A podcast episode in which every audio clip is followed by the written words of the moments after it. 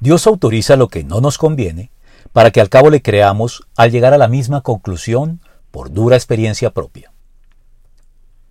Se conoce en teología como la voluntad permisiva de Dios aquellas prácticas que Dios desaprueba y le desagradan por parte del hombre, pero que tolera o permite temporalmente por estar muy arraigadas en la cultura del momento, a la espera de que su pueblo entienda bien las razones de su inconveniencia y proceda a dejarlas atrás por sí mismo y de manera gradual, sin los traumatismos sociales mayores que implicaría desecharlas de tajo y de manera abrupta.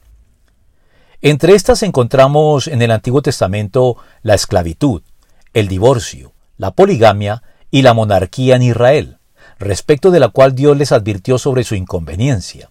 Pero el pueblo, sin embargo, no le hizo caso a Samuel, sino que protestó. De ninguna manera. Queremos un rey que nos gobierne. Así seremos como las otras naciones, con un rey que nos gobierne y que marche al frente de nosotros cuando vayamos a la guerra.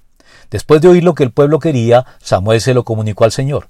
Hazles caso, respondió el Señor, dales un rey. Entonces Samuel les dijo a los israelitas, regresen a sus pueblos. Primero de Samuel 8 del 19 al 22 porque los resultados de la monarquía en Israel fueron exactamente los que Dios les había advertido y que los hebreos tuvieron entonces que sufrir, concluyendo con un balance negativo y tan desalentador que condujo al pueblo de Dios a una sangrienta y aplastante derrota a manos de sus enemigos y al destierro o exilio de setenta años que tuvieron que padecer bajo el yugo del imperio babilónico, antes de reconocer su equivocación y darle la razón a Dios.